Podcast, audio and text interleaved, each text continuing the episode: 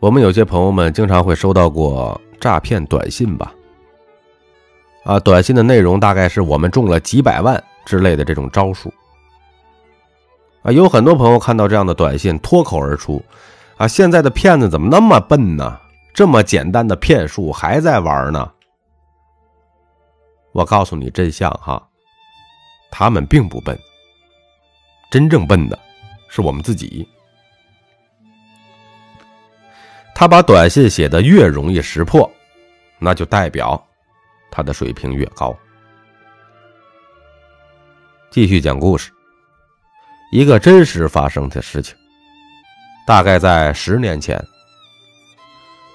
我有一个姨娘接到了一个诈骗短信，短信的大概内容是说，她中了非常六加一的大奖，啊，估计奖金得有好几十万。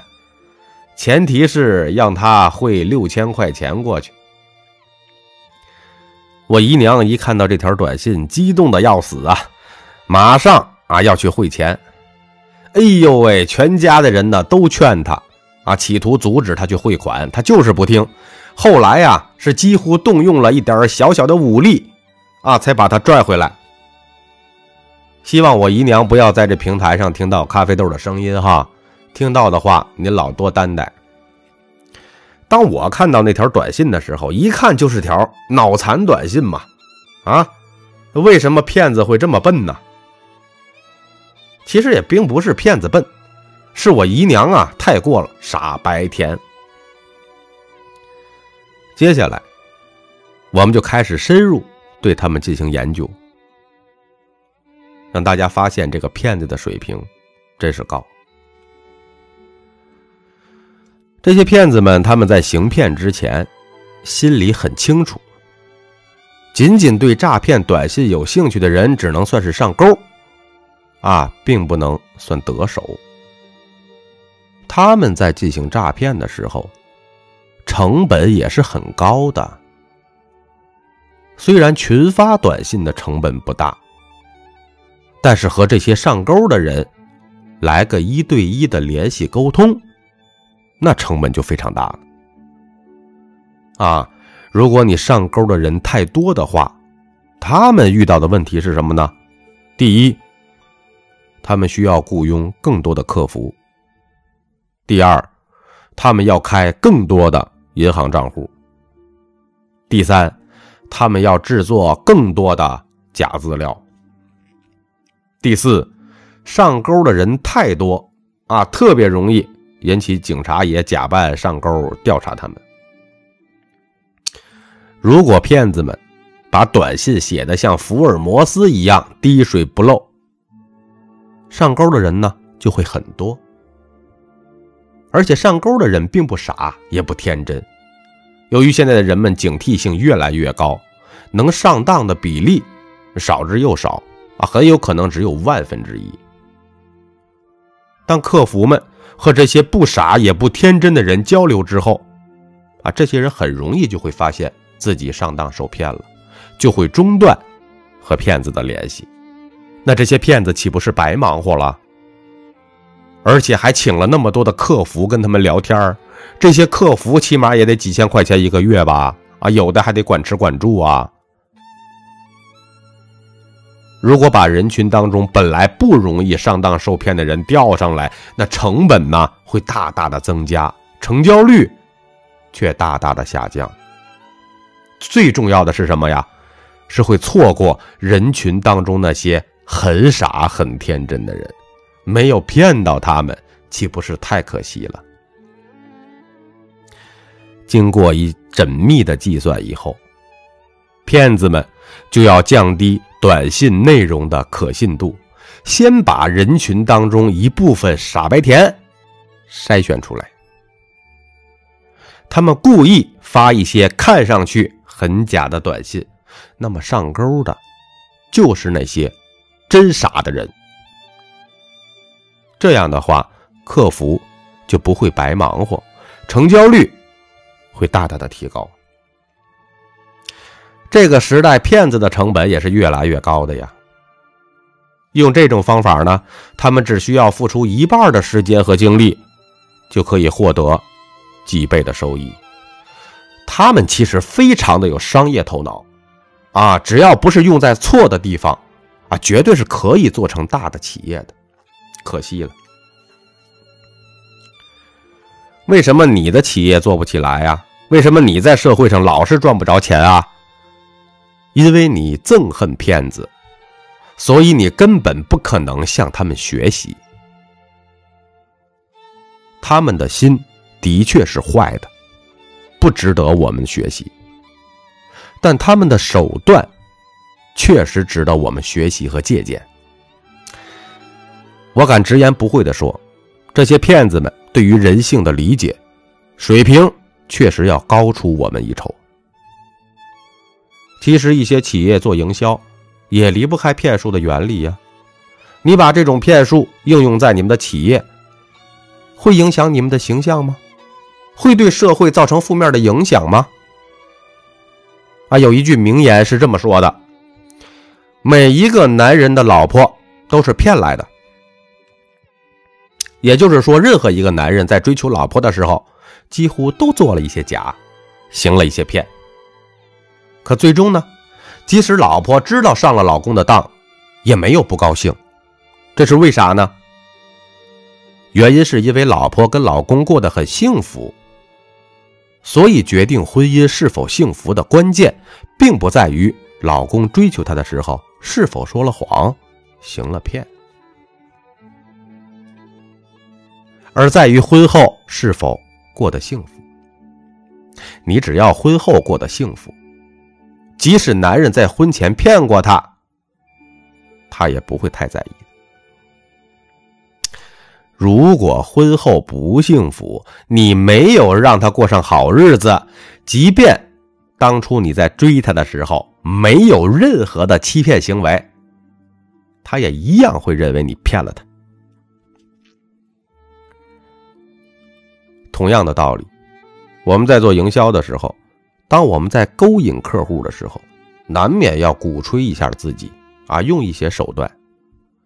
只要你真正给到对方的产品是好的，服务是好的，客户只会感激你。哪怕你没有一丢丢的欺骗过客户，啊，只要你不能提供好的产品和服务，你让他们觉得不爽了，他还是会一样的说你骗他。所以有时候朋友们在社会中或者在做营销的时候。啊，为了这一些个开发新客户啊，在适当的情况下是可以采用一些善良的欺骗手段。和骗子不同的是什么呢？他们是损人利己的，我们是双赢的。所以有时候咖啡豆告诉大家哈，有时候你不哄骗客户，你的产品根本就卖不出去。所以尽可能的善意的去欺骗你的客户，让客户使用你的好产品。生活才变得更美好。还有些听众朋友说：“哈，我短信诈骗不会被骗啊，但是在现实中啊，总是分不清楚好人坏人，总是上当受骗。”还有些朋友们抱怨：“为什么上当的总是我呀？”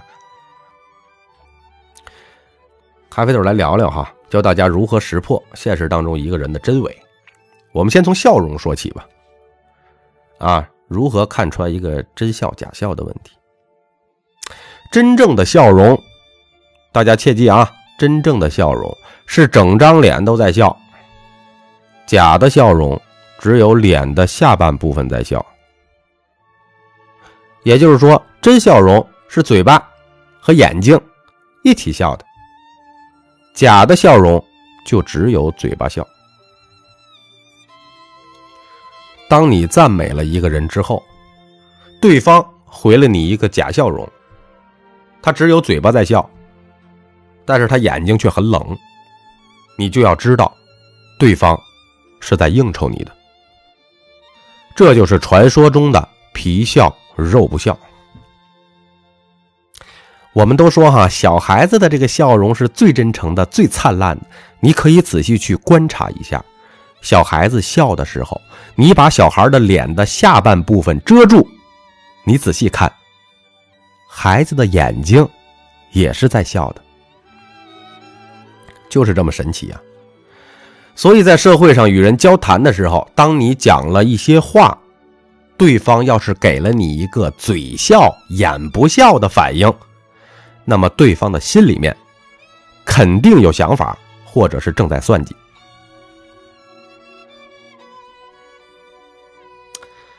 那么，如何更深的了解一个人，看穿对方的一些个底牌呢？对吧？我们除了要从表面、外表区分真假，其实呢，大家还要有看穿对方底牌的能力。什么叫看穿底牌啊？了解对方的需求，他想要什么，他想干嘛？比如说，一个犯罪分子挟持一个人质，他对警察说：“再过来，我就杀了他。”如果你是警察，你会相信他吗？对吧？你犯罪分子，你敢杀了人质，你把王牌就失去了，警察就可以不用走一些复杂的法律程序啊，直接掏枪毙了他。如果这个犯罪分子先警告说他会伤害人质，然后当真的往这个人质的左脚上打了一枪，然后恐吓警察：“你要是再不退，我就打人质的右脚。”这个时候，警察就会相信，哎，他真会杀人。万一他杀了人质，这民间的舆论呢，一定会拿警察下手开刀啊。这个时候，警察就棘手了，不好办了。其实呢，双方啊都在玩一个谁可以看穿谁底牌的游戏。这种手段呢，很多朋友其实七八岁就会玩了。比如说，咖啡豆小时候。那个时候，只要我想要什么东西啊，我就会跟我妈妈说：“只要你不给我买，我就不吃饭。”结果我晚上真没吃，我妈呢就会屈服在我的威逼之下啊！你大多数的父母嘛，因为爱子心切呀，所以没有办法看穿小孩的底牌。难道我真敢一直不吃饭吗？啊！再说了，一两顿不吃饭，真的就会有那么大的危害吗？其实做父母的呢，哈，只是有一些无谓的担心。其实双方呢也都在玩着相互测试对方的游戏。小孩在测试父母的底线，啊，父母在测试小孩的需求到底有多强，啊，都在测试底线。当你清楚了解了对方的需求，谁能多坚持一点儿谁准赢。有朋友说，听你说了我就懂。一到现实中，我就不懂了。那么，咖啡豆告诉大家哈，如何透过表面看本质。假如说你对一个女孩有好感，嗯，你第一次约她见面，她就答应了你。不过她说，她要带一到两个闺蜜跟她一起来，问你介不介意。哎，这件事儿，这个时候你要小心了。如果对方是个高手的话，这个表象背后的机关就很多了。首先，我们先说男人的心态。男人很简单，男人心想：既然我对她有兴趣，对吧？虽然可能得多花点钱带闺蜜嘛，但这也是一个机会嘛。我们再来看看女人这样做的目的，可就没那么简单了。第一，测试一下。你大方的程度，如果你越大方的话，就表示你越想要得到他，而且看看你想要得到他的程度，啊，已经愿意连他朋友的餐费一起买单，也不介意了。通过这个测试，他会知道他自己的筹码有多大。第二，测试一下你的财力，啊，这个就比较简单明了了。吃什么？吃多少钱啊？很快就能判断出来你的财力。第三，她把她的闺蜜叫过来，就有点像明星把经纪人带过来一样，她是找个经纪人来面试你的，啊，她让经纪人朋友看看你有没有资格和这个明星来交往，来谈恋爱。第四点，如果这个女的对你没感觉，万一你死缠烂打。啊，她的闺蜜就可以起到护驾和逃跑的作用。啊，比如说啊，必要的时候，她的闺蜜就会说什么“大姨妈来了，肚子不舒服”，或者约了谁谁谁，咱们必须马上走。还有第五个最扎心的。这个女孩子顺便和自己的闺蜜们聚一聚，既然有个傻子心甘情愿的买单，啊，不吃白不吃。国外呢报道过，一群空姐就专专门的干这事儿，在飞机上，如果有人向他们搭讪，啊，提出约他们吃饭的时候，他们就会下一个钩子，问对方。你介不介意我多带几个同事一起出来呀？一般的男人在这种情况下都会被荷尔蒙冲昏了头，心里想：哎呀，本来约一个空姐的，现在可以约到好几个，哎呀，开心的爆炸了。不过他没有想到的是什么呀？赴约的下场就是这帮空姐毫不留情的啊叫最贵的食品和饮料。啊，就像一群饿瘪了肚子的老虎，最后吃了东西抹抹嘴，拍拍屁股就走人。咖啡豆告诉大家啊，谁更需要谁，谁就会输。我们在社会中，在商场中，在情场中混。如果无法看到对方的底牌，我们很难把自己放在一个有利的局面上。